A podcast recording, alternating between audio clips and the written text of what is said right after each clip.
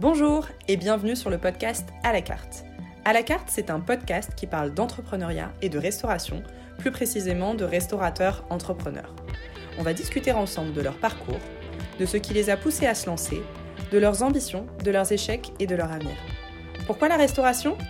La France est connue pour son innovation et son excellence culinaire. Et pourtant, un restaurant sur trois ferme ses portes au bout de trois ans.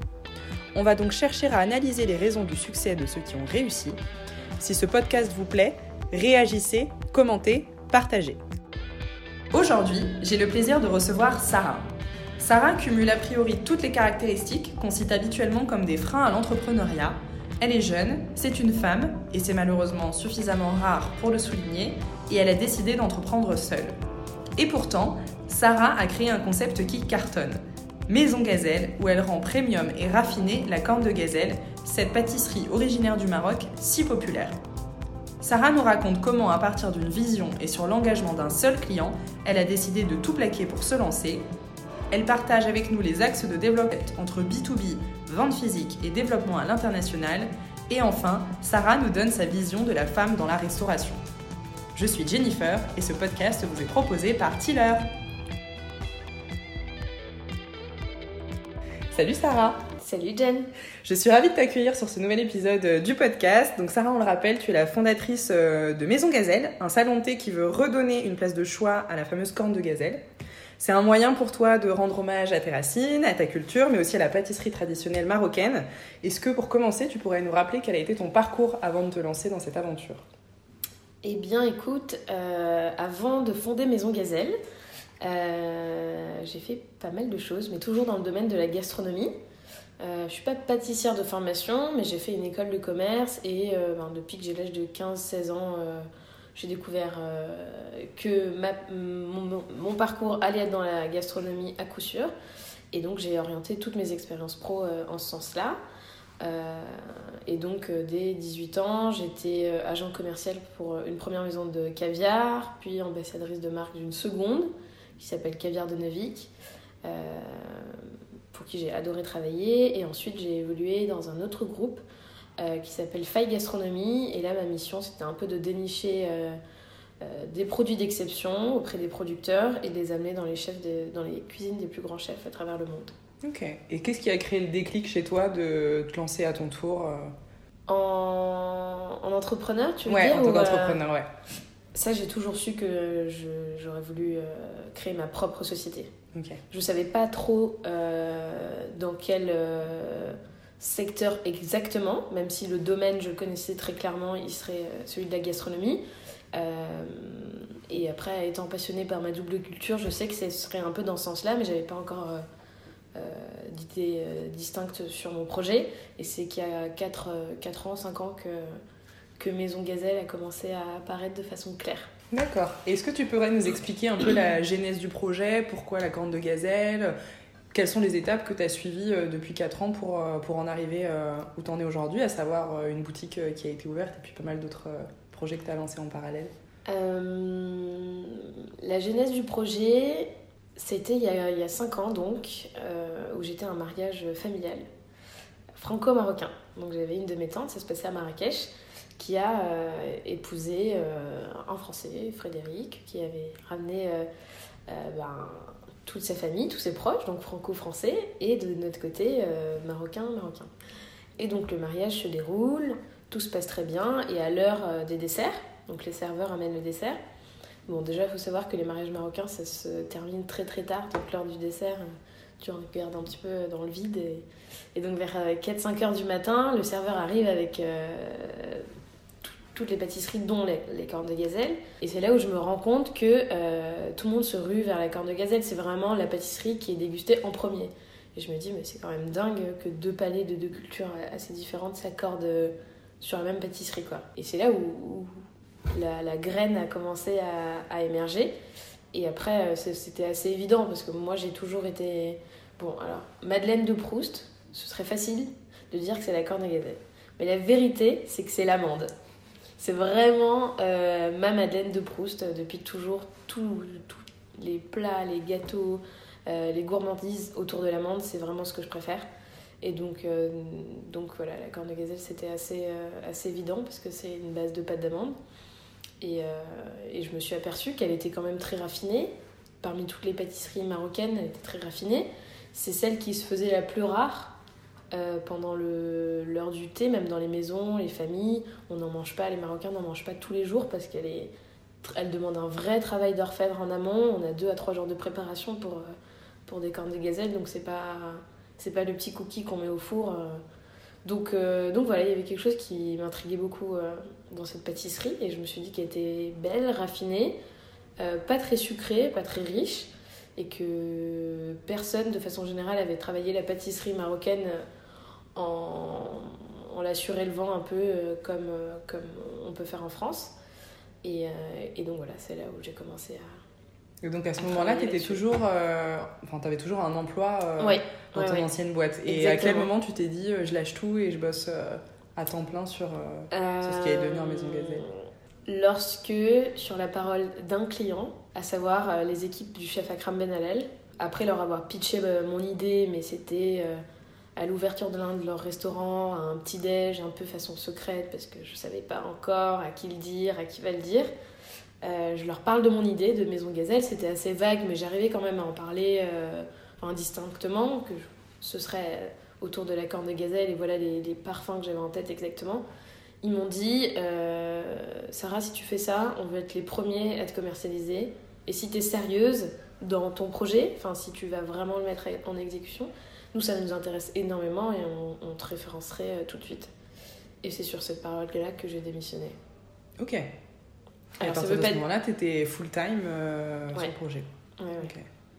Et euh, est-ce qu'à un moment, tu t'es posé la question de savoir si tu allais t'associer avec quelqu'un qui venait du milieu culinaire? Parce que tu nous l'as dit, tu étais plutôt, avais plutôt un profil commercial. la pâtisserie, c'est un milieu qui est assez particulier. Est-ce que tu t'es posé cette question-là? Pas forcément, parce que j'ai la chance d'avoir un, réseau de, de, chefs qui est pour mon âge assez euh, conséquent. Et euh, au-delà d'avoir des relations purement euh, clients, fournisseurs comme je les avais avant, c'est vraiment devenu mes amis. Donc en voyant un peu leur, leur bienveillance, pour moi c'était évident que j'avais pas forcément besoin de m'associer à, un chef, parce que je voulais savoir, je, je voyais déjà à peu près où j'allais j'allais aller euh, clairement. Donc euh, non, pour moi, c'était pas du tout euh, une exigence pour me lancer. Ok. je suis tellement curieuse que je j'avais déjà goûté beaucoup de choses et je suis tout le temps dans la recherche permanente et j'échange très souvent avec les chefs et donc je me suis dit peut-être qu'il n'y a pas besoin. Mais il est vrai qu'à un moment donné, je me suis dit T'as l'aspect commercial, c'est génial. Tu as cette, euh, cette expertise d'aller sélectionner les meilleurs produits. Euh, tu as une double culture qui va certainement te permettre d'aller dénicher et de choper des petits secrets à droite à gauche de fabrication, mais t'es pas chef. Alors, euh, ça va coincer à un moment ou à un autre. Donc, donc c'est là où, si on revient et on remonte un peu le temps, quand je me suis fait ce constat-là, je me suis dit, bon, il va falloir que tu te formes. Et donc, euh, un chef euh, parisien, peu connu, m'a accepté, après de longues négociations, de me prendre en stage tous les week-ends, donc en parallèle de mon, de mon poste, les samedis et dimanches, toutes les nuits. je roulais des croissants et je dressais des tartes aux framboises. voilà. T'as fait ça pendant combien de temps? J'ai fait ça pendant un an. Ok un an à peu près. Et euh, alors au début euh, de façon très très assidue et puis euh, au fur et à mesure c'était un peu plus compliqué parce que j'y vais de plus en plus clair dans mon projet. mais voilà, pour moi c'était hyper important pour être légitime envers mes équipes par la suite et envers mes clients. Et... Ok. Et, voilà. alors tu nous l'as dit, pour te lancer, tu t'es basé sur la parole du chef Akram qui te disait qu'il voulait être référencé. Et, euh, et depuis, tu as ouvert euh, ta première boutique. Est-ce que tu pourrais nous raconter quelles ont été euh, bah, justement les étapes pour en arriver à, cette ouverture? Je sais que tu as aussi fini par, être référencé au sein du restaurant du chef Akram. Tu as aussi fait des apparitions dans d'autres grandes maisons. Est-ce que tu peux nous expliquer toutes les étapes jusqu'à l'ouverture de ta propre boutique à toi? Alors, euh, effectivement, le, Shirvan du chef Akram, euh, c'était mon premier client. Euh, ensuite, si je me souviens bien, il y a eu le Spoon du chef Alain Ducasse. Il me semble que c'était dans ce sens-là. puis il y a eu le 404, qui est un restaurant branché marocain dans le Marais, très qualitatif. Le seul restaurant où j'ai accepter de manger, parce que c'est vrai que quand on est marocain, aller dans un restaurant marocain, où je pense que c'est pour moi le Maroc, mais dans n'importe quelle euh, culture, quand euh, sa maman fait euh, le meilleur plat, enfin moi il m'est jamais venu à l'idée d'aller dans un restaurant marocain. Et il faut dire qu'au 404 c'est excellent, donc, donc on est aussi référencé aux pâtisseries, dans, à la carte des pâtisseries du 404. Euh, et ensuite, en ayant fait euh, déguster à mes, à mes amis chefs, on, a commencé à rentrer au Georges V, euh, plutôt en amenities. Donc, tu sais, c'est ces fameux coffrets cadeaux que tu glisses dans les suites. C'était ça, au Plaza Athénée, un peu au crayon. Et ça a commencé un petit peu comme ça. Alors, pas forcément des, des, tonnes et des tonnes de gazelles, mais mais ça a fait un, effet euh, boule de neige assez, euh, assez rapide. D'accord. Euh, et là, tu Pardon, mais là, tu nous parles de, de grands noms quand même. Comment est-ce que tu as réussi à les démarcher? Est-ce que c'est toi qui faisais ce travail de commercial Oui, c'était clairement du porte-à-porte. D'accord, que tu faisais seul. Oui, mais j'adore faire ça, donc... ok. et est-ce que tu penses qu'il y a des, des, des, des secrets ou des, astuces que tu pourrais nous dévoiler pour justement réussir à convaincre euh, ces grandes maisons quand tu te lances et que tu as un produit auquel tu crois euh? hum, Alors j'ai eu la chance de, entre guillemets, m'entraîner sur d'autres, quand j'étais dans le domaine de la truffe et du caviar et du foie gras, euh, notamment dans le domaine quand je travaillais pour Caviar de Novik, où là c'était vraiment... Euh, du porte-à-porte. Euh, j'allais à Dubaï ou à Singapour ou à Cannes et bah, j'avais une ville et pour moi c'était génial. C'était un terrain de jeu.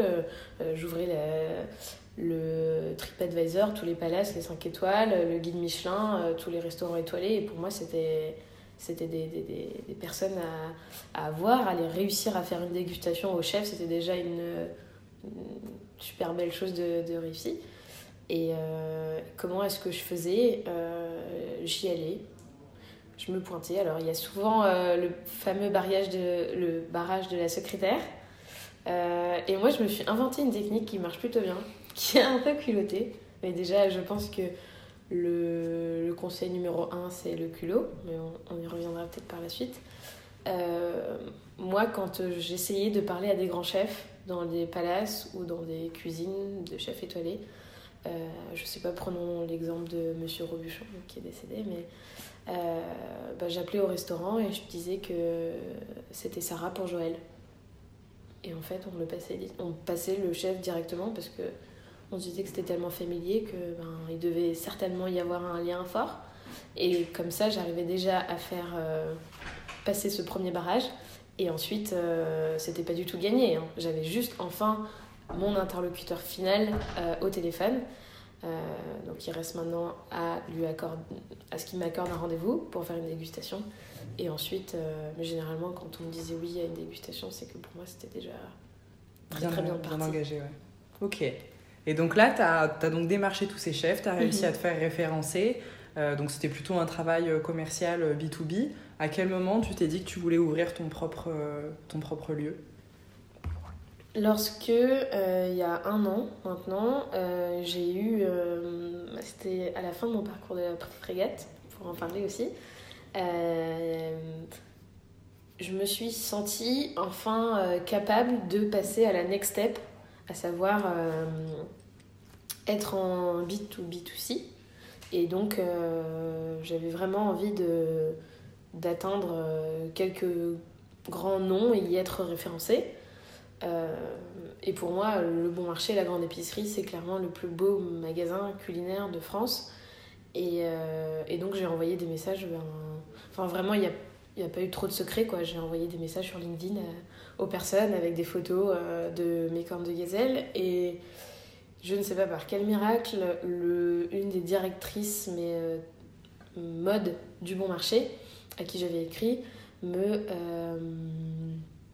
me répond en disant Votre idée est, géniale, nous, vous nous allons vous appeler dès demain.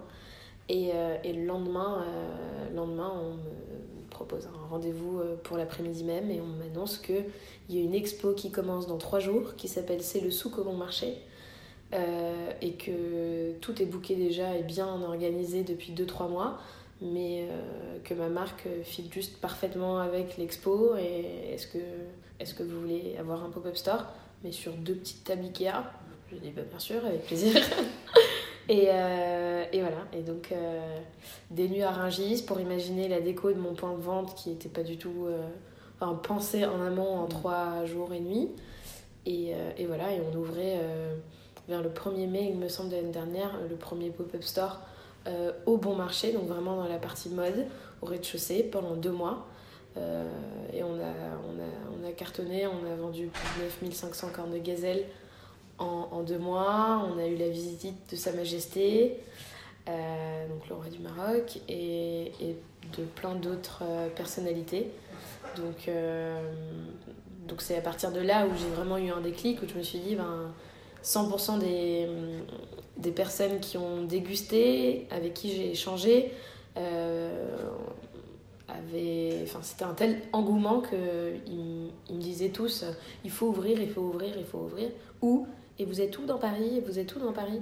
Ça m'a tellement frustrée et en même temps à la fois rassurée. Et, euh, et donc, euh, c'était fin juillet de l'année dernière. Je me suis dit bon, c'est bon, là, je pense que on peut commencer à envisager euh, très sérieusement l'ouverture de la première boutique. Ok, génial. On va revenir euh, juste après sur cette, sur cette nouvelle aventure dans laquelle tu t'es lancée, qui est celle de ta première boutique. Mais quand on discutait, tu as évoqué justement la frégate, incubateur auquel tu as participé. Et c'est intéressant parce que tu as décidé de te lancer seule. Pourquoi est-ce que tu as décidé euh, de rejoindre un incubateur? Euh, Dans quelle mesure justement le réseau t'a permis peut-être de compenser le fait d'être une euh, fondatrice mm. seule? Voilà, Est-ce que tu peux nous raconter un peu toute cette partie de ton aventure alors, la frégate, c'est un copain de Station F qui m'en a parlé. il m'a dit va voir, tu me parles de ton projet, tu, vas tu veux passer à la next step, ben, c'est juste parfait pour toi, etc. Et euh, je vais être totalement transparente. Au début, je me disais, mais je ne vois pas qu'est-ce qu'ils peuvent m'apporter de plus. Moi, j'ai déjà mon produit, j'ai déjà mon réseau. Et puis, euh, un peu hautaine, dans la, je pense, dans la réflexion. Et ensuite, j'ai réussi à parler à Sophie, qui faisait partie de la promo numéro 1, et qui m'a dit euh, Écoute, je ne sais pas comment t'expliquer, mais hum, moi, j'ai pas encore. C'est pas fini, donc j'ai encore plein de choses. Il faut que je prenne du recul sur cet incubateur, etc. Mais vas-y, fais-le. Fais-le quand même, même si j'arrive pas à trouver les mots là pour te convaincre, fais-le. Donc je me suis dit, ok, alors que je connaissais cette fille depuis deux heures, euh, je me suis dit, euh, allons-y. Euh, mais ce qui me faisait peur, c'est que j'avais moi en parallèle par rapport aux autres projets à cette époque-là, déjà des clients à fournir, produire des pâtisseries. donc, donc là, c'était un peu sportif. Mais, mais je regrette absolument pas, c'était dingue. Ça m'a déjà permis une chose incroyable, tu l'as dit, j'étais seule d'être avec d'autres personnes qui partagent la même chose que moi, ça n'a aucun prix en fait. Mm. Et ça, j'ai adoré. Et donc ça, c'était il y a un an, il me semble, la frégate. Mais aujourd'hui, on a encore un groupe WhatsApp et toutes les semaines, voire tous les 2-3 jours, on s'écrit, euh, on, lâche des questions comme ça. et toi, t'as fait comment pour ça? Et toi, t'as fait comment? Euh, Donc ça, c'est... On a un réseau d'entraide qui est génial. Et la chance qu'on avait à la frégate, on, dirait que je suis euh, payée pour dire ça, mais c'est tellement pas vrai, c'est vraiment sincère. Euh, le fait d'être euh, au sein des bureaux de Tiller, c'est un écosystème qui est tellement stimulant. De voir des gens qui ont la niaque, des cloches qui sonnent, on a l'impression d'être dans un, dans un film, c'était hyper stimulant. Moi j'ai vraiment adoré de travailler. Enfin, je trouve que ça a vraiment eu un poids aussi, le fait que l'incubateur soit hébergé dans une startup qui est finalement un modèle euh, de, réussite.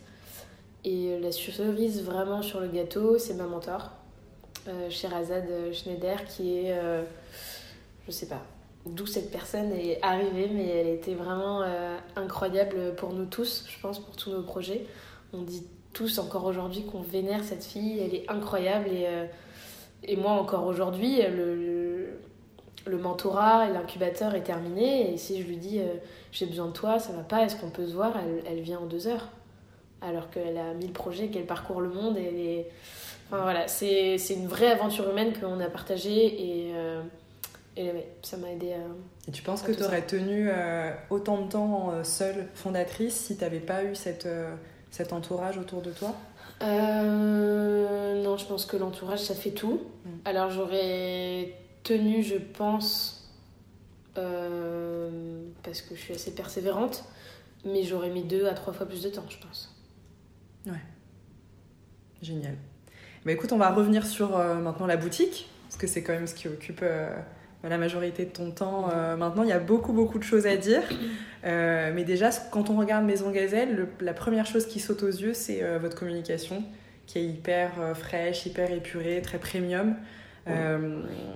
comment est-ce que tu as réussi à, à, sublimer justement ton concept? Qu'est-ce qui est important pour toi en termes de communication pour réussir à atteindre ce positionnement premium? Et puis comment tu t'organises aussi en interne pour réussir à à, voilà, à faire en sorte que, que tout soit à la hauteur d'une pâtisserie euh, haut de gamme, d'un concept haut de gamme, tout en étant une toute petite structure euh, pour le moment. déjà, merci beaucoup pour ce compliment, parce que moi, c'est pas tous les gens ont ressenti. Mais euh, écoute, on, fait tout en interne, mis à part les, photos, les photos. on travaille avec The Social Food. pour moi, c'était essentiel d'avoir une communication qui soit à la hauteur de notre positionnement, pour être déjà euh, en lien avec les valeurs de la maison. Euh, aussi parce que euh, le fait d'annoncer Maison Gazelle comme l'alliance entre le raffinement marocain et l'élégance française, c'est quand même deux promesses qui sont très fortes de sens. On ne peut pas décevoir ni ce raffinement marocain ni cette élégance française. Donc pour moi, c'était essentiel. Et, euh, et le reproche que je. enfin, pas un reproche, mais plutôt le constat euh, que, que j'ai fait de la hum, culture gastronomique marocaine, c'est que on n'a jamais euh, fait ce pari de, de lui rendre vraiment hommage et de la mettre à l'honneur. Donc finalement, il y a un, un paquet de stéréotypes qu'on se tape quoi. Moi je dis tout le temps que euh, on était obligé de faire de ce lieu un, un, lieu comme, comme ça, plein de, plein de pureté et de, de, de, sens du détail qui est un peu euh, caché partout comme on nous le dit tous les jours parce que euh, parce qu'avant de déguster il faut qu'on comprenne que que ça n'a rien à voir avec ce qu'on imagine et que c'est vraiment c'est vraiment raffiné et c'est une, une, autre chose, une mm. autre approche. Donc c'était hyper important de, poser déjà ces bases-là euh, en termes de communication. Et pour ça, tu t'es entourée ou tu as tout défini toute seule? Parce que finalement, tu n'avais pas tellement un profil marketing, plutôt commercial Non, euh, je me suis entourée, euh, j'ai essayé de m'entourer des, des, meilleures personnes avec nos petits budgets. Euh, The Social Food, qui sont un couple de jeunes photographes qui sont géniaux, euh, qui euh, ben, il faut, aller voir leur Instagram. C'est juste des, des, des photographes qui, euh, qui travaillent avec les plus grands chefs et ils ont une, une superbe une superbe approche un super œil. C'est même eux qui peuvent te conseiller sur des dressages etc donc ils sont vraiment géniaux. Donc c'était hyper important pour moi de travailler avec eux et, et, sinon, non, je, je, passe beaucoup, beaucoup de temps sur Instagram à regarder les 5-10 comptes que, de marques que j'aime beaucoup, que j'aimerais euh, euh, égaler. Et, euh, et, voilà, et j'ai des très bonnes copines qui sont très douées là-dedans. et je sais qu'au début, je les saoulais pour faire des soirées. Ou, mais là, tu penses que si j'imagine un feed comme ça. donc, non, je suis pas totalement toute seule. Et même mes équipes, encore aujourd'hui, hein, que ce soit du commis à la vendeuse, je demande, bon, pas mon avis à 100% des personnes avant de poster, mais presque. Donc, alors Sarah, on voit que tu as, beaucoup d'ambition euh, avec Maison Gazelle, ça a commencé assez fort euh, pour toi et c'est que le début. Euh, tu es déjà présente en Suisse, mais tu as également la volonté d'ouvrir des salons de thé aux Émirats et aussi aux États-Unis. Est-ce que tu peux nous raconter comment est-ce que tu envisages cette aventure à l'international? Est-ce que tu sais déjà comment tu vas t'y prendre? Et puis quel, quel pays tu as envie de, de toucher au-delà de ce qu'on a évoqué? Euh, alors, les, Les deux pays à court terme où on, va s'implanter seront l'Angleterre, à Londres, et les Émirats arabes unis, avec Dubaï très certainement. Et par la suite, dans un futur un peu plus lointain, New York et Shanghai. Comment est-ce qu'on souhaite s'y prendre? Euh, On a déjà une approche euh, en B2B euh, qui est super intéressante et qui plaît beaucoup aux restaurateurs et aux hôteliers parce que on a une approche complètement différente de la note sucrée, donc très intéressant. Qu'on a une, une super DLC, donc une date limite de consommation, et qui plaît beaucoup aux hôteliers. Et donc donc nous, notre stratégie, c'est déjà de, s'implanter euh, comme ceci, déjà en séduisant les hôteliers et restaurateurs locaux, avant de s'implanter euh, en propre. D'accord, ok, très clair. Et ça, tu l'envisages euh, à quelle échéance? Hum, Sachant que là, on est en train de développer Saint-Pétersbourg, donc la Russie. D'accord, donc ça a déjà commencé. Ouais, ça a déjà commencé, et ce n'était pas du tout prévu. La Russie n'était pas du tout dans nos, dans nos plans initiaux, mais, mais ça commence très bien. Et et pour ce qui est des, deux prochaines euh, ouvertures, euh, c'est prévu pour les, dans les trois prochaines années. D'accord. Et c'est toi qui gères ces projets-là euh, personnellement? C'est moi qui gère ces projets-là. On est conseillé par nos associés aussi, parce qu'on a fait une levée de fonds, avec mon bras droit qui m'accompagnera bien sûr pour mener ces ouvertures à bien. D'accord. Alors c'est intéressant, tu parlais de levée de fonds. Mhm. si je comprends bien, tu as choisi un moyen qui n'est pas forcément hyper conventionnel euh, dans la restauration, qui est celui d'aller chercher notamment des business angels. Est-ce que tu peux nous expliquer euh, comment ça s'est passé Qu'est-ce que tu as été chercher et pour quelles raisons euh, Pour en revenir au fait que j'entreprends seule, je m'en suis vite rendu compte quand je voyais les autres projets à la frégate ou les autres entrepreneurs autour de moi. J'adore échanger avec plein d'amis entrepreneurs ça me détend beaucoup sur ma situation. Et pour moi, c'était hyper important d'être accompagnée euh, dans l'aventure par des personnes qui me sont complémentaires. Soit par l'expertise, la gestion de projet, un réseau euh, que je n'ai pas, une nouvelle approche euh, digitale et tech que je n'ai pas, pour vraiment envisager un pôle de compétences assez, assez large et ne pas me sentir seule finalement. Et, et ces personnes-là, je ne voulais pas forcément qu'elles soient actives. Euh, dans le sens où ben, Maison Gazelle avait déjà été imaginée de A à Z par moi-même, le packaging, la collection, les recettes, euh, toute l'identité visuelle de la marque. Donc déjà, ça n'a pas de sens de faire rentrer un associé, on va dire, actif, c'est-à-dire euh, mon bras droit à, cette, à cette période de l'aventure. Donc pour moi, c'était important d'avoir des gens qui m'épaulent et pas qui, me, qui soient là tous les jours, mais qui soient là souvent. D'accord. Donc, tu as été chercher euh, quel type de profil? C'est plutôt des restaurateurs, plutôt des entrepreneurs tech? Il y a un entrepreneur euh, tech que tu connais.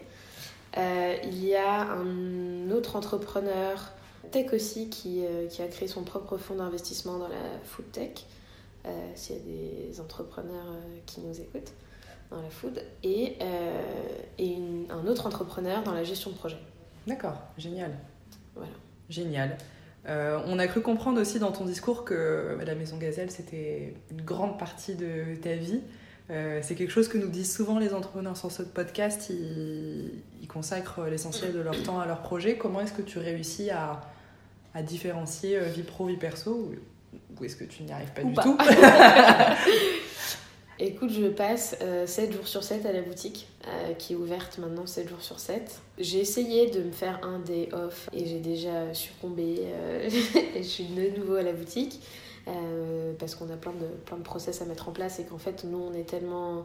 On bout tellement de nouvelles idées, de nouvelles choses à lancer que bah, on, doit, on doit toujours être là parce qu'on a lancé euh, en, parallèle de la collection de cornes de gazelle sucrée, le premier bar à lait d'amande pressé à froid avec des amandes du Maroc ça c'est nouveau. Deux semaines après, on a lancé la carte salée, donc maintenant on propose des brunchs, enfin plein de choses assez régulièrement.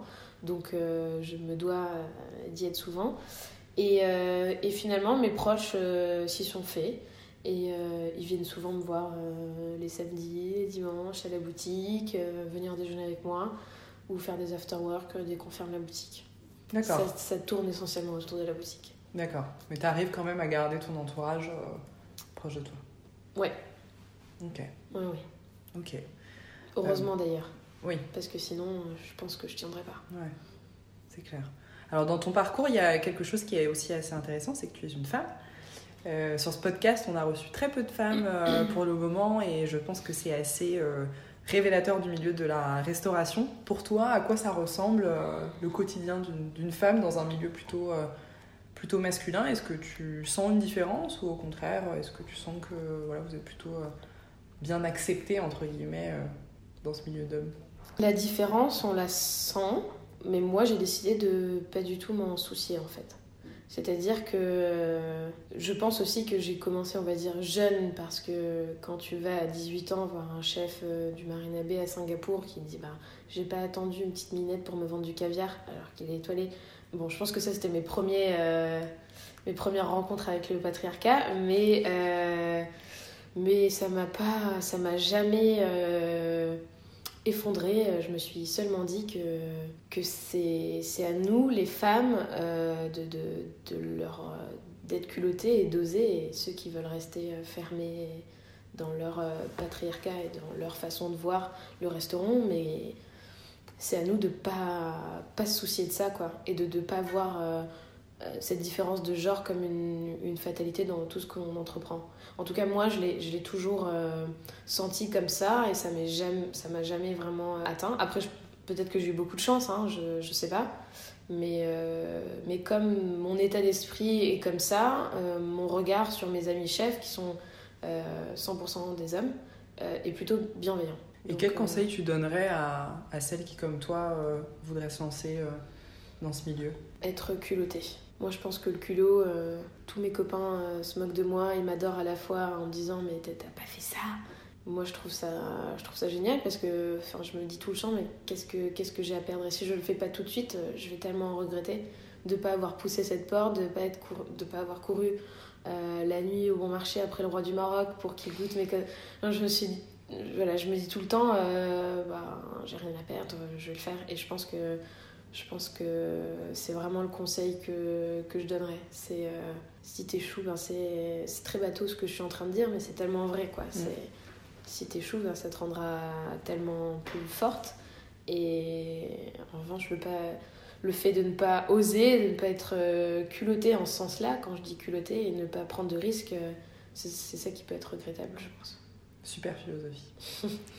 Alors ça fait maintenant 5 ans, comme tu le disais au tout tout début de cette interview, que tu t'es lancé dans l'aventure. S'il y a quelque chose que tu devrais changer, ou que tu aurais aimé faire autrement, qu'est-ce que ce serait? Hum, J'aurais peut-être aimé entreprendre plus tôt. En sachant qu'on le rappelle, tu as entrepris du coup à 25 ans. Quelque chose comme ça. 24, oui. 24 ans. Plus tôt parce que ce que j'ai appris à partir du premier jour où j'ai créé ma société, sur moi-même, sur la, so- sur la société, la vie, mais surtout sur moi-même, je l'ai jamais appris en 24 ans de vie avec moi-même.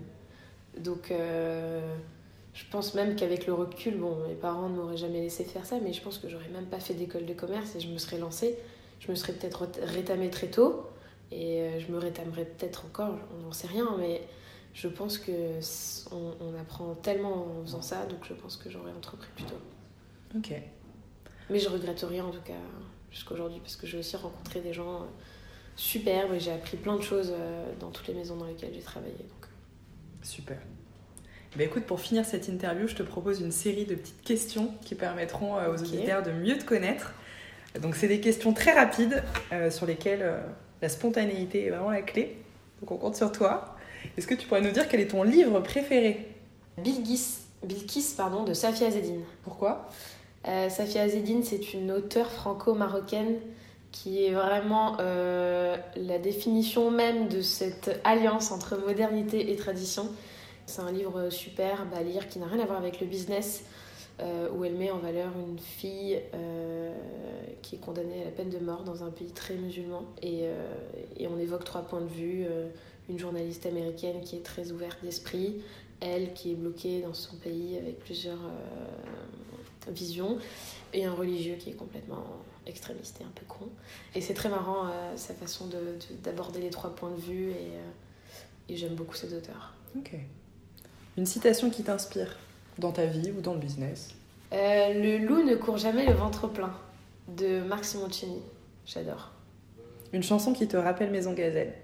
Une chanson hyper girly qu'on écoutait avec toutes mes équipes, Juice de Lizzo, qu'on met euh, tous les matins pour se motiver à fond dans la boutique et euh, qui nous accompagne souvent. Rien de très euh, fou. Ce que tu fais en dehors du salon de thé pour te détendre, on a compris que tu n'étais pas, enfin, pas souvent en dehors de ton salon, mais le peu de fois où tu n'y es. J'adore aller découvrir les dernières tables parisiennes avec mes amis proches. Et j'adore échanger avec euh, tous mes copains entrepreneurs euh, sur euh, nos problèmes. Ça fait du bien de parler des problèmes des autres. et alors justement, une, un restaurant ou une adresse que tu as découverte récemment et qui t'a plu? Je l'ai en tête, mais Poussin Barava, dans le 17e. Ok. Une pâtisserie qui te fait envie? En ce moment, c'est le petit cookie de chez Mamiche. Rien de très grand chef, mais enfin, pour moi, il est juste excellent. Et pour finir sur une dernière note de pâtisserie, est-ce que tu dirais que tu es plutôt corne de gazelle, baklava ou les deux? Corne de gazelle, of course. Of course. Merci beaucoup, Sarah, pour ton temps. Et puis, euh, le meilleur pour Maison Gazelle. Merci. Toutes les notes de l'épisode sont disponibles sur le blog de Tiller. Si vous avez des questions ou des suggestions, nous serions ravis de discuter avec vous. Vous pouvez nous écrire à l'adresse email podcast.tillersystems.com. Si le podcast vous plaît, commentez, réagissez, notez et partagez. Un nouvel épisode sera disponible toutes les deux semaines pour vous faire découvrir de nouveaux parcours inspirants de restaurateurs entrepreneurs. Merci pour votre écoute et à très bientôt